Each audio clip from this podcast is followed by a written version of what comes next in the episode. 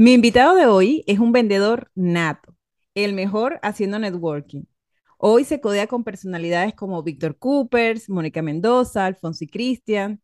Lidera un proyecto fabuloso llamado EDVE, Escuela de Ventas, que es la mayor comunidad online de vendedores a nivel internacional. Agustín Nuño es un vendedor con una visión espectacular sobre el mundo comercial yo he tenido la suerte, desde hace dos años que lo conozco, de poder ver cómo va materializando sus sueños paso a paso. Hoy estoy muy feliz de tener al Big Boss en el podcast. Vamos a hablar de EDB, ventas consultivas, estrategias comerciales y networking. Bienvenidos a Detrás de la Venta B2B, el único podcast que te acerca a los tomadores de decisión del sector industrial para dar a conocer qué aspectos evalúan a nivel digital en los proveedores. Aquí encontrarás entrevistas y herramientas para llevar tu proceso comercial al mundo digital. Detrás de la venta B2B con Karen Torres. Bienvenidos al episodio número 80 de mi podcast Detrás de la venta B2B. Estoy muy contenta porque el episodio 80 tiene nada más y nada menos que al propio Agustín Nuño. Si no lo conoces, te lo presento, porque definitivamente tienes que tenerlo en tu radar. Agustín Nuño es de Granada, España, es conferenciante internacional, autor del libro Sánchez, un vendedor en la Mocloa. Desde hace más de 20 años se ha dedicado al mundo de las ventas. Su objetivo en la vida es dignificar la labor comercial, una profesión que para él es la mejor del mundo, cosa con la que coincido. Y tiene un hashtag eh, bien particular que dice, me pone lo que hago porque lo de él con el mundo de las ventas es pasión. Bienvenido, Agustín. Muchas gracias por estar hoy en el podcast. Quiero que hablemos de varias cosas. EDB, ventas, estrategias, networking. ¿Estás listo? Perfecto. Bienvenido. Muchas gracias por estar aquí. Bien hallada, Karen. Un placer estar en tu podcast. Bueno, vamos al lío, como dicen ustedes, ¿no? A ver, cuéntanos primero para el que te está escuchando, ¿qué es EDB? Por qué a los vendedores les conviene ser parte de esa gran comunidad. Yo creo que cuando te dicen por qué tienes que ser parte, no eres parte. Así que es mejor decir por qué no tienes que estar o por qué no tienes que estar o no debes estar en EDVE. Tú no tienes que estar en EDVE si, si, si a ti te importa una mierda el mundo de la formación comercial. Si tú no quieres formarte continuamente, si no quieres estar rodeado de los mejores en ventas, si no quieres tener una comunidad que todo lo que cada X te va informando de novedades, de formaciones específicas, si no quieres tener acceso a los mayores expertos en formación en ventas, tú no estés en ETB. Es la mejor manera de decírselo a la gente. Porque, ¿sabes lo que pasa? Cuando te dicen, no, no, no, tú no, tú no eres capaz de pegar un salto de tres metros. ¿Tú qué dices? ¿Que yo qué? ¿Que yo no soy qué? Pues ya está. Mira, que no estéis en EDBE, que no os compensa ser parte de EDBE. ¿Dónde? Bueno, para el que no sepa, EDBE lo puede encontrar en la página web. Yo soy embajadora también de EDBE y entran, están en LinkedIn, tienen su página web, tienen todo. Ajá. No solo es embajadora de Escuela de Ventas, es la primera embajadora de Latinoamérica de Escuela de Ventas. Que eso, Pocas tienen ese orgullo. No, y ese fue el momento de mi vida, que ese momento de que me dijiste para ver si quería ser este, embajadora. Pagado. Hubiese pagado por ver tu cara. No, bueno, para que no lo sepa, eh, cuando empieza la pandemia, Escuela de Ventas empieza a hacer em, formaciones gratuitas para todas las personas que estaban, estábamos todos como en las nubes, como que en, en dónde andamos, ¿no? Y yo asistí a casi todas las formaciones y estoy en una y le pregunto a, la que estaba, de hecho estaba Laura dando la charla, y le digo, Laura, una pregunta, ¿y esto cómo lo podrías resolver? No sé qué. Y Agustín dice, ya va, vamos a poner nerviosa a Karen un momentico. Y yo dije, Dios mío, me va a preguntar algo a mí de esto que estoy preguntando yo. y hay demasiada gente porque se conectaban cuántas personas, 600 personas más pues, o menos. Sí, hombre, 600. Eh, tuvimos eh, eh, inscritas a 3.000 personas y, normalmente había una media de 900. una vez se llenó la sala, porque la gente no lo sabía, pero no, no podían acceder más de 1.000. Es que ella no tenía dinero para pagar más dinero. No, eso estuvo buenísimo. Entonces, cuando Agustín me dice, bueno, vamos a ponerla nerviosa, yo digo, bueno, aquí estoy. Me dice, Karen, ¿quieres ser la primera embajadora para Sudamérica de ESBE? Bueno, yo no hallaba dónde, dónde estaba la tecla, porque no hallaba como quitar el micrófono, decir que sí o escribir en el teclado. Estaba tan nerviosa y yo, como una, eso fue como una propuesta de matrimonio, así que acepto. ¡Oh, qué bonito! ¡Ay, qué bonito! ¡Por Dios! Ay, no, y desde ahí de verdad que ha sido un gran paso para mí estar rodeada de, de grandes ligas, porque la verdad es que los embajadores de escuela de ventas estaban, bueno, estaban en otro nivel, gente que ya tenía libros, que tenía años dando formaciones, y, y eso me retó a mí que, ok, ya estamos aquí. ¿Qué hay que hacer para llegarle al nivel a estas personas? O sea, me sumo al reto, ¿no? Y, y para mí fue maravilloso, o sea, el cambio de mentalidad, de, de ganas, de, de, reto. La verdad es que fue un reto. en- Yo dije, bueno, no voy a dejar mal a, no voy a dejar mal a Agustín porque ya hizo la, la, la, la lección, ¿no?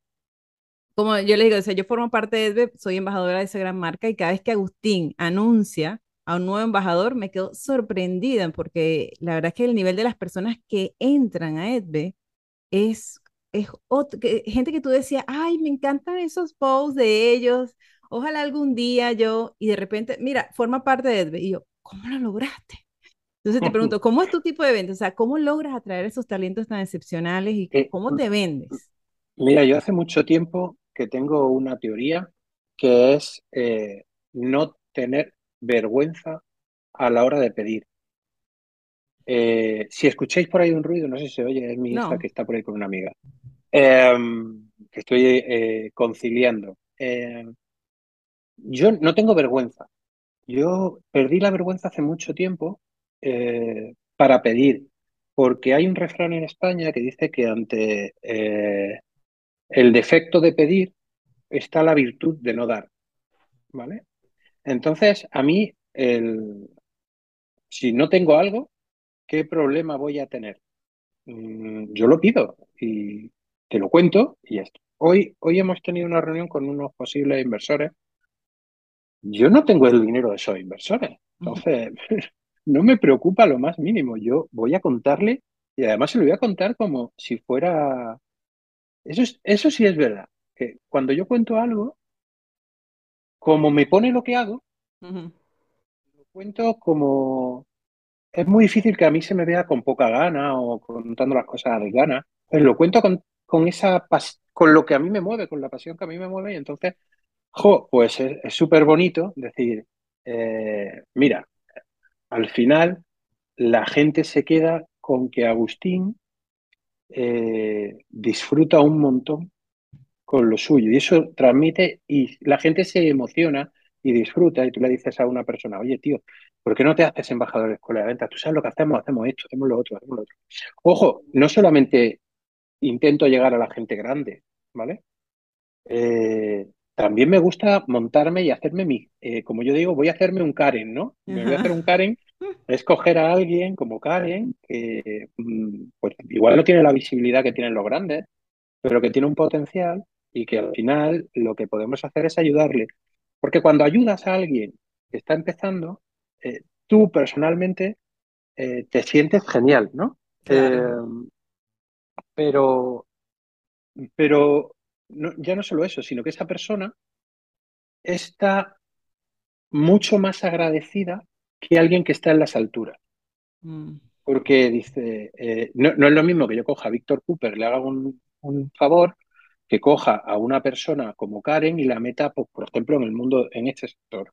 Claro, Víctor Cooper, pues Víctor Cooper, es, esto, pues, ya está, es muy buena gente, pero para Karen, es- tú misma lo has dicho, no porque lo estoy diciendo yo, es wow, qué salto de nivel. Eh, gracias a, yo, yo estoy feliz con lo que tengo, no me da miedo pedir y a, y a la gente que esté escuchando el podcast, eh, eh, tanto en la vida como a la hora de, eh, es que si te da miedo algo, ¿para qué lo haces?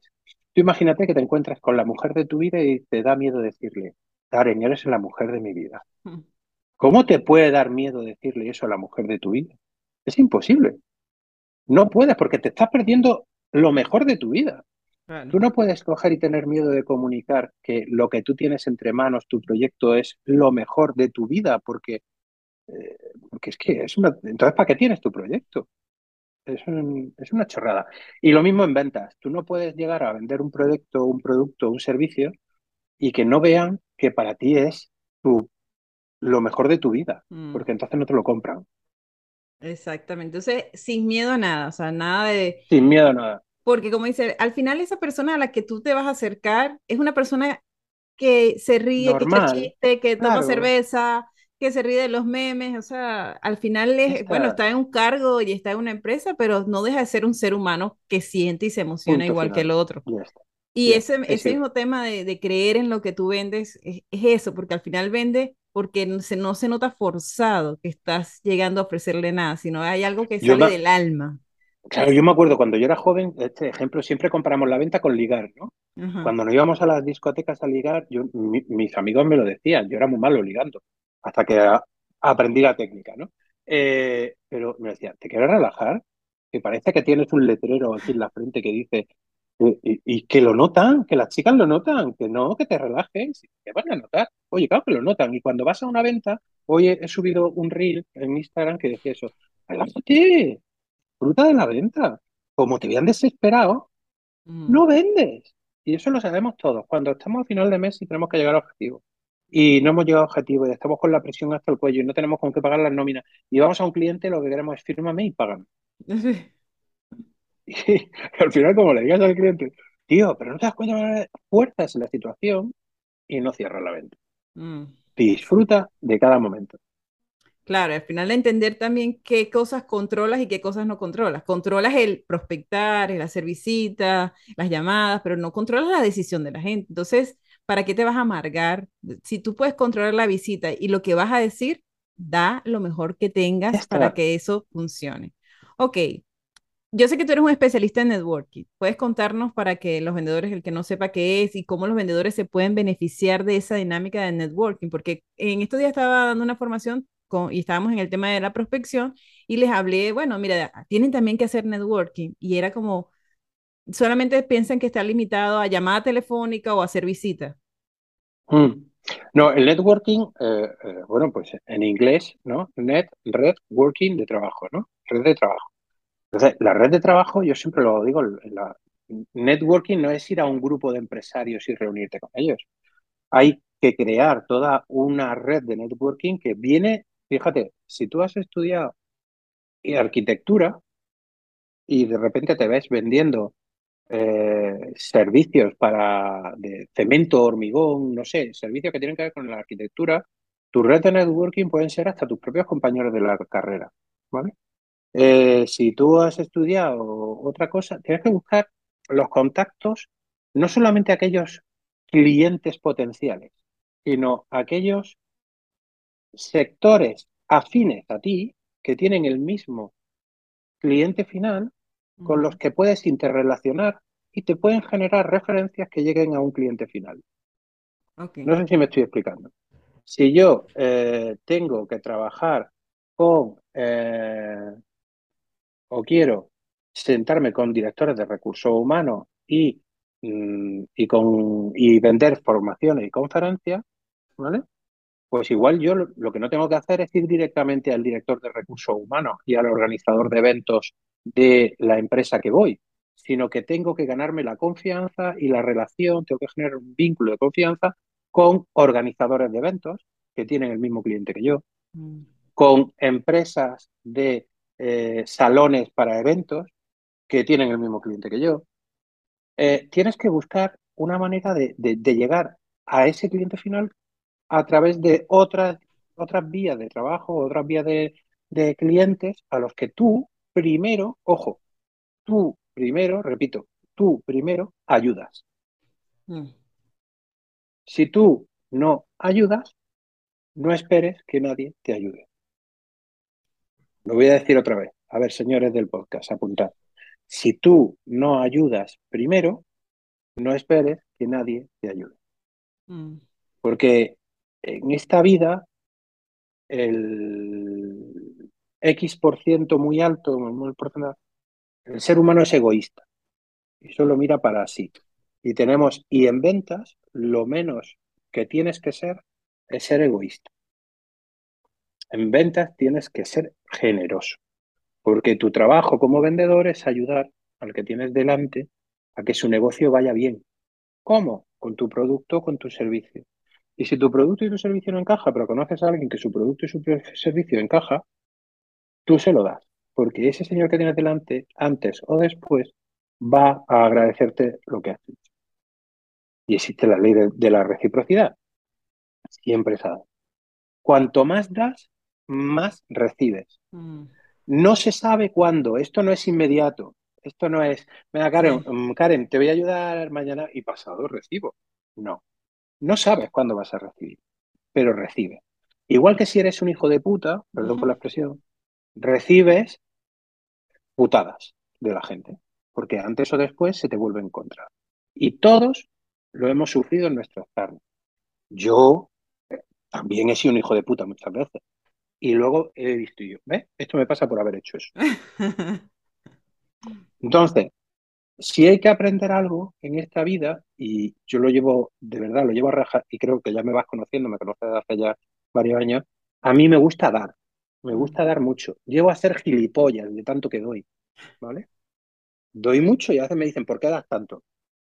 Porque es que no concibo no dar. Y luego, a pesar de dar, luego me dan por saco, me dan la lata y me molestan y no me ayuda y la gente me pone traba. Pero hay que seguir ayudando. Sin llegar a ser un imbécil, ¿vale? Pero hay que ayudar, porque cuando ayudas, se te vuelven eh, en beneficio, siempre. Sí, eso que, que dices, sí, la red, tu red de contactos te va a ayudar a llegar a donde tú quieres estar, pero primero tú lo ayudas a ellos. de hecho, Mary Kay tiene un eslogan que me encanta que dice, este, haz, que todas las personas tenemos un, un cartel invisible que dice, hazme sentir especial. cuando tú ayudas a alguien y lo haces sentir especial entendiendo sus necesidades y resolviéndole, se construye eso, esa reciprocidad, pero también, como dicen, una deuda moral. Y es posible que esa persona, no, como tú dices, no es la que te va a ayudar precisamente, pero por otro lado te va a venir la ayuda, siempre, siempre. Siempre.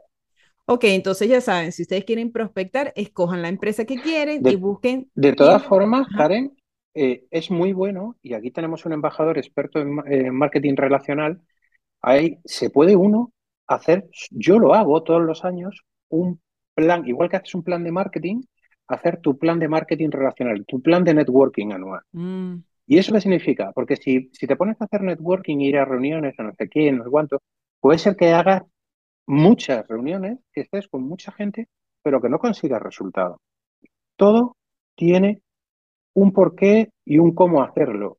Y si, bueno, a mí me da igual, podemos hablar con Nathan Manzaneque, que es el experto, que es embajador de Escuela de Ventas, y a tu gente que te escuche el podcast, si te manda eh, eh, te manda un, pues decir, venga, el que me escriba un mensaje diciendo lo quiero, la que hacemos de vez en cuando, ¿no? Pues le mandamos cómo hacer un plan de marketing relacional. Ya veremos, ¿no? Pero, pero oye, vamos a, hacer las cosas con cabeza, porque si las mm. haces con cabeza y con una estrategia, consigues muchos más resultados. Bueno, y hablando de, estrategia, eh, ¿cómo, ¿cómo, un vendedor arma su estrategia comercial? y porque, ¿sabes? Llega el jefe y te dice, bueno, ok, este mes hay que vender X cantidad. ¿Cómo hmm. arma el vendedor su propia estrategia comercial? Pues conociéndose mucho y conociendo muy bien el producto y el servicio, pero sobre todo conociéndose mucho sus, fortalezas. Eh, mm, tú sabes en qué eres buena, ¿verdad, Karen? Eh, y entonces tú sabes que a ti, eh, Agustín, te ha pedido que, esto es primicia para los oyentes del podcast, Karen va a organizar junto con otras embajadoras, el primer Sale Experience de, de Latinoamérica para mujeres vendedoras y directivas. Entonces, tú sabes que esa es la estrategia. Tú yo te he dicho qué es lo que hay que hacer, entonces tú sabes en qué eres buena y cómo hacerlo. Entonces tú dices, ¿y cómo llego yo a las mejores directivas de ventas para ayudar a los miembros de la comunidad de escuela? Pues tienes dos opciones. Una, que tu jefe te lo dé todo mascadito y que tú te sientas identificado y que sea un éxito. O dos, que tú no te sientas identificado con lo que manda tu jefe, que muy habitualmente pasa en la empresa. Pero claro, el objetivo hay que cumplirlo. Ahí es donde tú tienes que coger y decir, a ver, ¿qué va a pasar si yo consigo el objetivo? Que voy a cumplir con lo que el jefe quiere. ¿Se va a enfadar el jefe si lo consigo de otra manera diferente? No. El problema es que no lo consigas. Pero como tú sabes en qué eres buena y cuáles son tus fortalezas, entonces tú vas a poner todas tus fortalezas al servicio del objetivo. Y cuando pones las fortalezas, lo único que tienes que hacer es poner tus fortalezas alineadas con las herramientas y con todo para que la estrategia tuya individual salga. Y tú, a ti te puede decir el jefe, pues tienes que hacer 18 visitas al, día. Bueno, pues esa estrategia está muy bien. Pero ¿sabes lo que pasa? Que yo, como preparo las visitas, como me lo curro mogollón, conozco muy bien a mi cliente final, no necesito 18 visitas para conseguir un cierre. Mi tasa de cierre, en vez de ser de un 10%, es de un 90%. Por lo tanto, que de cada 10 visitas que hago, 9 me piden presupuesto. Y además que de cada 9 que hago, 5 las cierro, que es la mitad. El 50% lo tengo de tasa de cierre. Muchas veces hay que coger y decir, yo tengo mi propia estrategia comercial y hablarlo con la persona que nos pide los objetivos y decirle, oye, ¿qué te parece si lo hacemos así, así o hasta? Eh, crear una estrategia individual es maravilloso, porque además te plantea retos personales. Porque cuando tú dices, voy a hacer yo mi propia estrategia personal, dices, no me puedo equivocar, porque como me equivoque, me la lía el jefe. Claro. Entonces, al final, yo, soy muy de trabajar por productividad y por objetivo. Me da igual cómo lo hagas, siempre y cuando no faltes a los valores de tu empresa, a lo que marca tu empresa, a los principios de tu empresa y no faltes el respeto a nadie ni cometas ninguna tontería. Ok, entonces ya saben, ustedes pueden crear su propia estrategia. Al final, el, al, al jefe de ustedes lo que le interesa son los resultados, no que me llenes el CRM de 200 mil datos, porque, ah, sí, cumplí con todas las 12 reuniones que me pediste, las no sé cuántas llamadas, pero no vendí nada. Él lo que Eso prueba, ¿Ah? que prueben, que prueben tus oyentes del podcast a coger a su jefe y decirle, ¿qué prefieres? ¿12 visitas malas o 5 cierres? A ver qué les dice. Exacto, y ese, y también tu, tu propio, te, te, empiezas como a retar, como tú dices, o sea, ya me hago consciente porque ahora el mando lo tengo yo. O sea, yo confío en mis propias capacidades para lograr esto y se vuelve también un reto. Ok, ¿sabes? Yo hago un ejercicio cuando estoy dando la, formación, que le digo a los vendedores que uno hace de cliente, el otro hace de vendedor, ¿sabes? El roleplay. Y cuando empiezan los vendedores a hablar, ellos se lanzan un monólogo, así como, hola Agustín, ¿cómo estás? Mira, mi nombre es Karen, me dedico a esto, y el cliente no ha dicho ni una palabra y él ya ofreció descuento, sé que, que va a ofrecerle el mejor, el mejor, eh, el mejor producto. Entonces, yo sé que eso se puede evitar haciendo venta consultiva y muy pocos vendedores conocen el concepto de venta consultiva. ¿Qué es y qué beneficios tiene este tipo de ventas?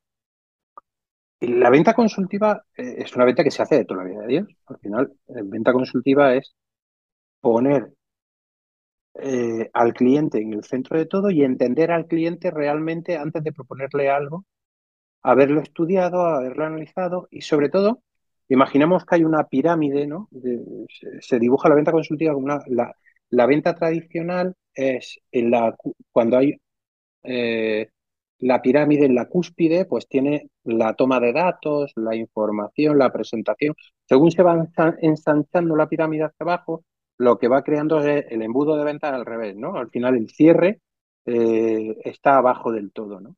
Eh, y la venta consultiva, arriba del todo está, perdón, está todo lo que es toma de datos, información del cliente, etcétera, etcétera, el conocimiento, la cualificación del cliente y abajo el cierre. La venta consultiva lo que dice es que le den la vuelta a la pirámide que pongan la base de la pirámide arriba. Y la parte ancha es la cualificación del cliente. La cualificación, el análisis del cliente, el preguntar por el cliente, el conocer al cliente bien. Eh, porque si todo eso lo haces, tienes toda esa información grande, al final los cierres van a venir solos. ¿Vale? Em, no sé si me estoy explicando. Pero para mí la venta consultiva es saber mucho del cliente y preguntarle mucho al cliente. Mm. Y que el cliente vea que tú te preocupas mucho por su proyecto, por su empresa. Parece Pero grullo, pero claro, todos decimos, sí, sí, sí, yo le pregunto mucho al cliente, pero al final todos hacemos lo mismo, ¿no? Le preguntamos, oye, em, soy Karen, eh, soy vendedor y mi producto es este, bla, bla, bla, bla, bla, bla, bla, bla, y al final, ¿qué te ha parecido, no? Yo te invito a que hagas, cuando estás haciendo venta consultiva, yo siempre invito a la gente que haga una única pregunta al principio. Cuéntame cuál es tu modelo de negocio. Ok. Ni siquiera es por qué necesitabas mi producto, sino cuál es tu modelo de negocio. ¿Cuál es tu modelo de negocio? Modelo de negocio. Tú pregúntale a un cliente. Claro, entender el modelo de negocio de un cliente no es saber lo que pone la página web del cliente. Okay. Entender, hay un, hay un programa que seguramente en Estados Unidos también, sí, se ve en Estados Unidos porque aquí se, se, ve traducido, que es el cómo lo hacen, ¿no? How do, how do you, ¿cómo es? How do I, en inglés, ¿cómo lo hacen? Este programa lo que te explica es cómo fabrican la sopa de tomate, por ejemplo. Entonces te explica que la sopa de tomate, el fabricante de sopa de tomate en, Orlando, eh, te coge y tiene sembrados los tomates, entonces los recogen, en qué punto de maduración los recogen, cómo saben el punto de maduración en el que están, luego ese punto de maduración, cómo los meten en unos transportes especiales para que los tomates no sufran golpes, para que no se maduren y no se estropeen los tomates, cómo llegan a la fábrica, cómo los limpian, cómo los pelan, cómo los, cómo los trabajan, cómo pasan a otra máquina, cómo, eh, cómo, cómo, cómo los hacen eh, la pulpa, cómo le hacen la semilla, cómo pasan por otra máquina donde los cuecen, donde los ponen en el punto de sal, cómo los van pasando por máquina y cada máquina cómo realmente tiene unos sensores que son de inteligencia artificial, aunque no lo sepamos, pero son al final es, IoT, Internet de las cosas, que van comunicando eh, eh, el punto de maduración y el punto de cocción de cada de esos tomates, cómo llegan a otro punto, a otra máquina en la cual hay unas latas preparadas, que esas latas están primeramente desinfectadas con una maquinaria específica, y cómo esas máquinas al final reciben el tomate cómo se retractila ese tomate, cómo se le pone la etiqueta, cómo se envasan, se meten en cajas de 12, se retractilan las cajas de 12 y al mismo tiempo se meten en palés que tienen 50 eh, o, o 100 cajas de 12. Y al final, cómo se llevan a la tienda. Y todo ese proceso, tú como comercial, tienes que entender que en todo ese proceso, eso es el modelo de negocio del cliente. Porque cuando sabes cómo es el modelo de negocio del cliente y tú entiendes tu modelo de negocio, tú sabes dónde encaja perfectamente tu modelo de negocio con su modelo de negocio. Y entonces sabes perfectamente dónde lo tuyo encaja con la necesidad que tiene el cliente. Mm. Y entonces no tienes nada que hacer, solamente si tú le preguntas al cliente, ¿me cuentas cómo es tu modelo de negocio? Bueno, pues yo me dedico a vender pipas.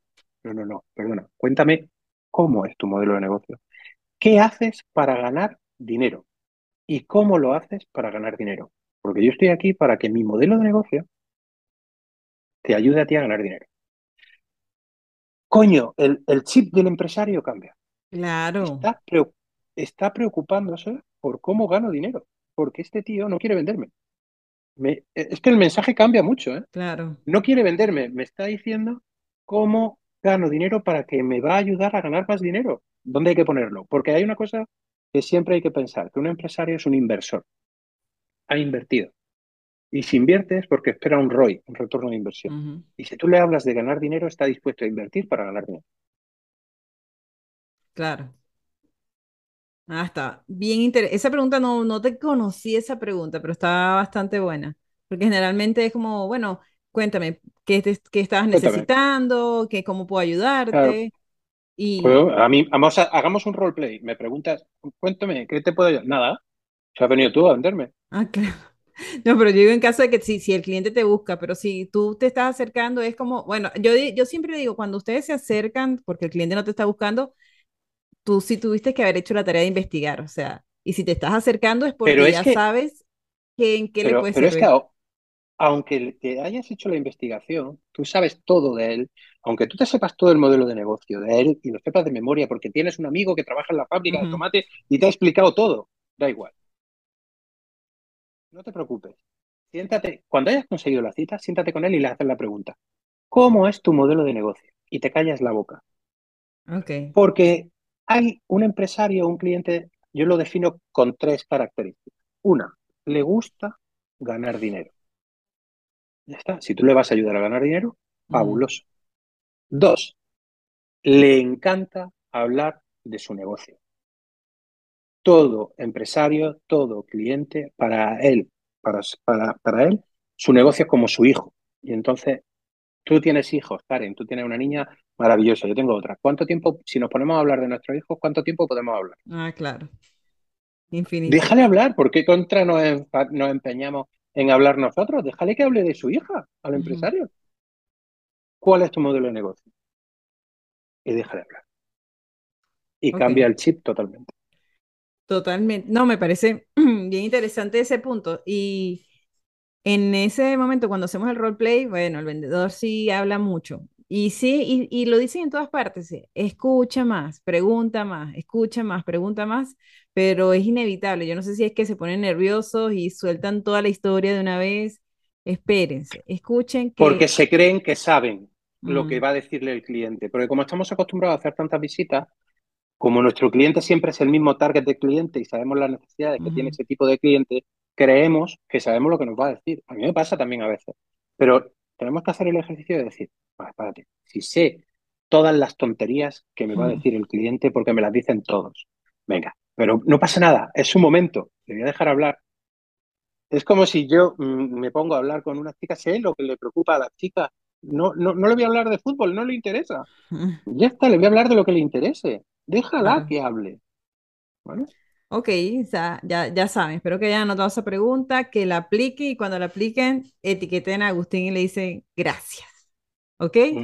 Tú sabes que en eso, eso influye, o sea, tener esa habilidad de conectar con la gente, le llaman rapport, ¿no? Que de hecho hace, hace mm. días Víctor Cuenca hablaba de eso. A quienes nos escuchan, ¿puedes explicar qué es el rapport y cómo ayuda en ese proceso, en esa conversación? Mm, vale. Bueno, mira, eh, eh, no es empatía. Anthony Robbins, que yo creo que eso lo conocemos algunos, ¿no?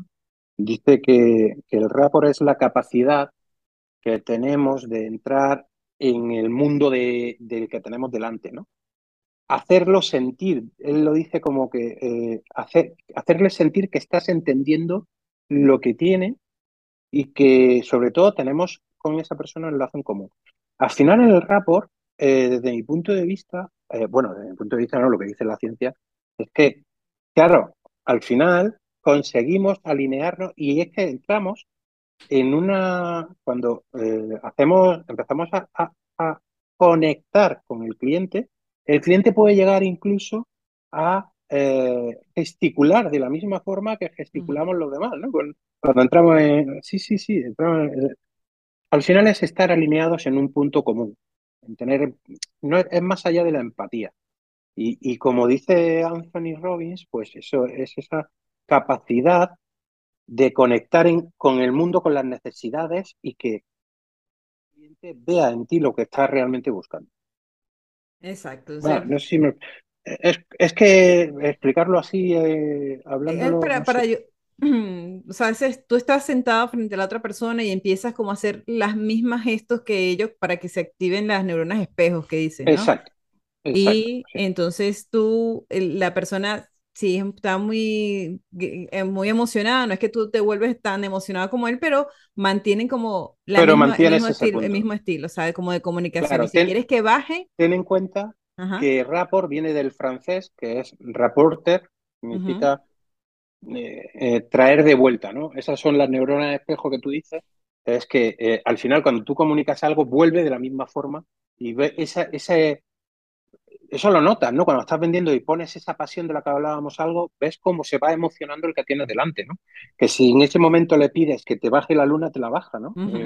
porque estás en ese momento de, unión con el cliente. Bueno, entonces ya saben, eh, eh, investiguen un poquito más si, si, esto no les quedó muy claro, pero el rapport es eh, sentarte frente al cliente y lograr conectar, ¿cómo se dice sin que suene mal? Físicamente, o sea, que, que se encuentren... Sí, sí, es físico porque, porque, al final hay...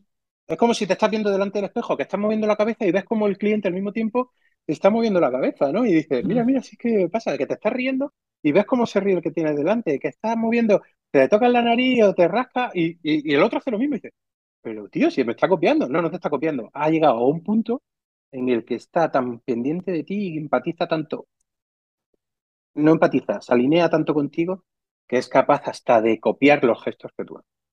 Exactamente. Y si no, y si no logras eso, la verdad es que se hace difícil la conversación, porque están como que cada uno en, su propio universo. No han conectado y se hace más complicado que lleguen como a ese término donde quieren llegar, ¿no?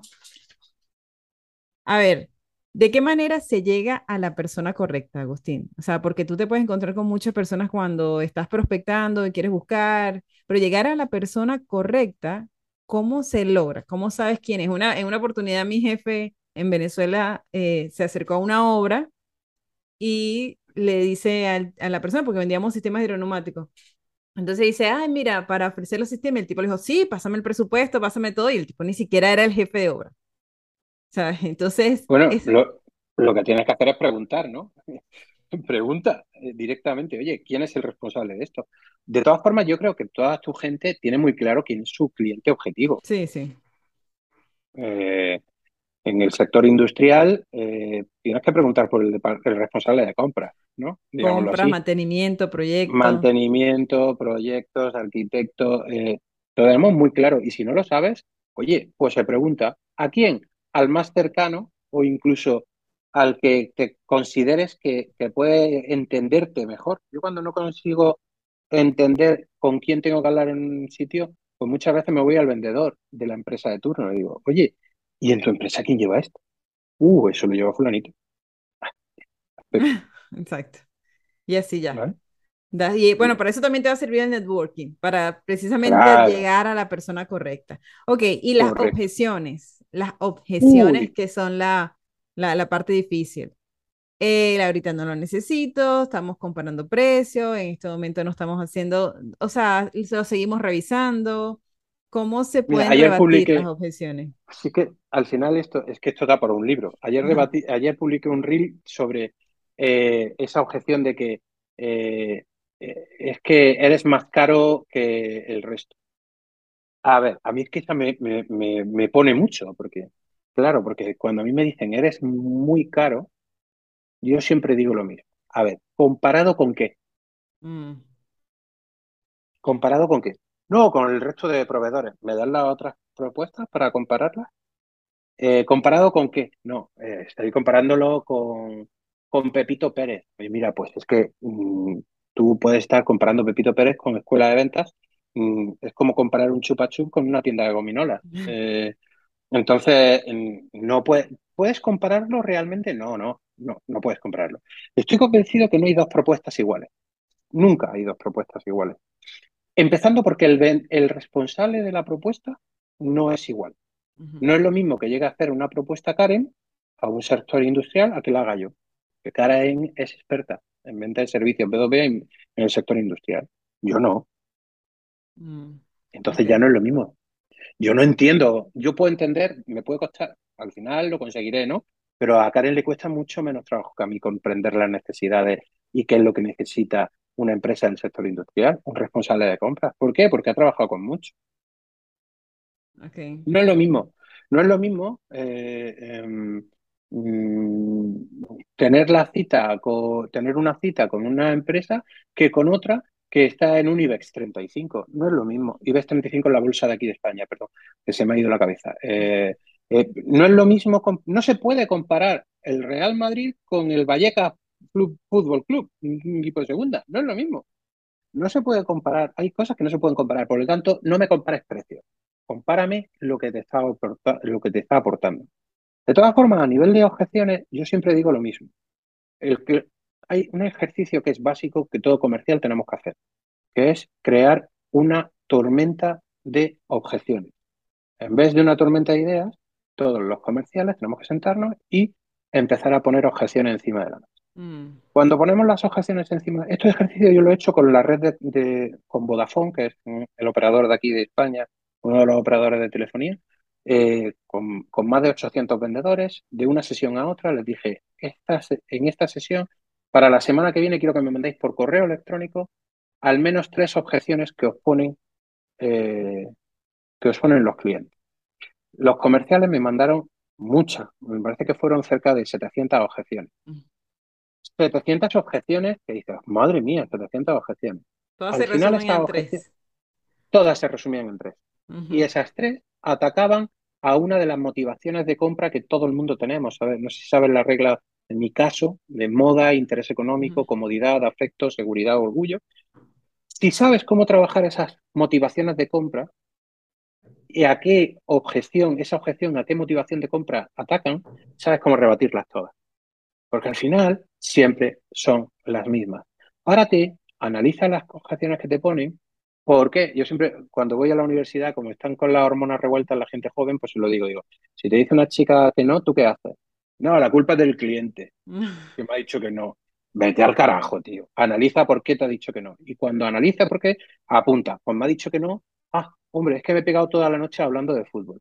Pues ya sabes que, ¿qué vas a hacer la siguiente vez? Pues no vas a hablar toda la noche de fútbol. Mm. Vas a hablar de lo que le interese. Y sabes que a la chica, pues oye, pues le interesa, no sé, lo que te haya dicho su amiga, que le gusta, porque has investigado antes al cliente. Y ya, cada, visita que haces, vas anotando una objeción nueva, cómo resolverla. Al final, todas las objeciones son las mismas. El problema es que nosotros no seamos capaces de detectarlas, porque el cliente nos la diga de una forma que nos ha roto los esquemas. ¿vale? Pues Exacto. es lo único. es que yo le digo, es como si te dicen, vamos a un examen de historia de España desde el 80 hasta el 95. ¿Qué vas a estudiar?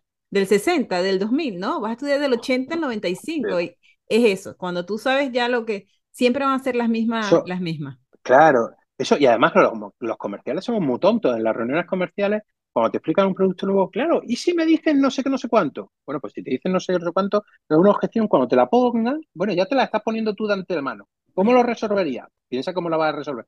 Cuando te la pongan ya lo veremos, pero es que esa objeción, ya te digo yo que no va a salir. No, es que claro, en este producto que tiene esta peculiaridad, pero si esa peculiaridad es una peculiaridad, no es la necesidad, no es, no es lo que se va a fijar el 90% de los clientes. De todas formas, ante eso, analízalo y a ver cómo lo rebate, pero llévalo preparado. Exactamente. Oye, Agustín, aquí has lanzado varios datos bien interesantes, pero ya tenemos que cerrar aunque no quiera, ¿no? Entonces, para que para la gente que te está escuchando, ¿dónde te pueden encontrar? ¿Qué planes tienes a corto plazo? Que sé que por ahí se viene algo para LATAM. ¿Y qué tienes, qué, tienes para, para los vendedores?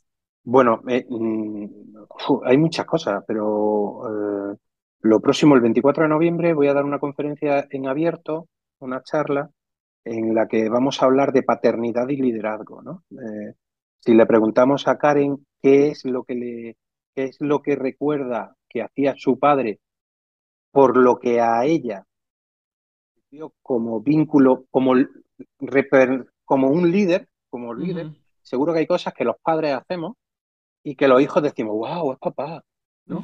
Pues eso wow, que es papá, es lo que vamos a intentar hablar de, paternidad y liderazgo aplicado en el mundo de la empresa. ¿vale?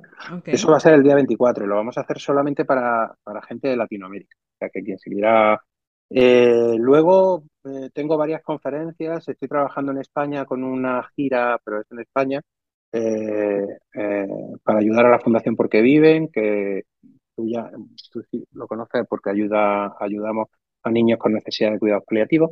Y, mi intención en el 2023 es ir mucho a Latinoamérica. Mm. Entonces, desde aquí estoy abierto a todas las empresas que quieran saber que nombro en nomine Patris Filio Espíritu Santo a Karen como representante de Agustín Núñez en manager. Del Carmen como manager para que si alguien quiere algo que se ponga en contacto con Karen que se lleva su comisión. Y pues sí me, gustaría mucho tirar para para Latinoamérica en el 2021 no y con todo lo que sabes créeme que aquí te van a recibir con los brazos abiertos. Ay, Dios, Dios te oiga. En tanto en información sobre ventas, de networking, de estrategia, eh, la verdad es que Agustín es todo un ejemplo en, en todo lo que dice, ¿sabes? Es muy congruente entre, es muy congruente entre lo que dice y lo que hace.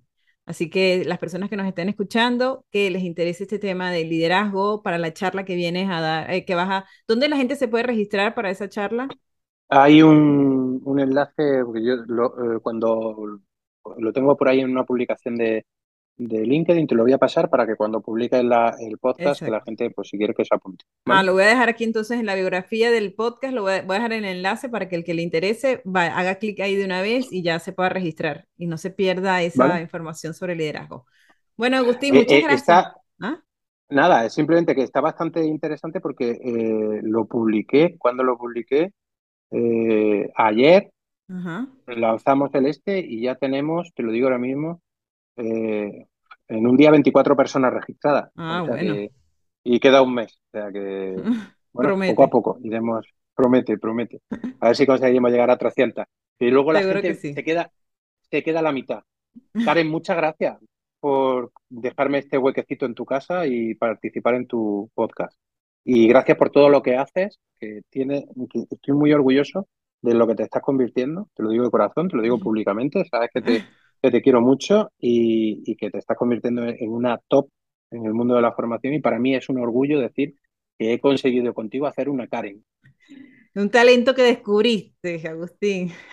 Totalmente, estoy muy orgulloso de eso. Yo soy su manager aquí en Latinoamérica y Agustín es mi manager eh, de, de, información. Y, yo estoy deseando que te vengas para España alguna vez, ya de una vez. A ver si lo conseguimos. Esperemos que sí. Bueno, Agustín, muchas gracias. Muchas gracias por haber estado aquí muchas gracias a todos ustedes por habernos escuchado una semana más.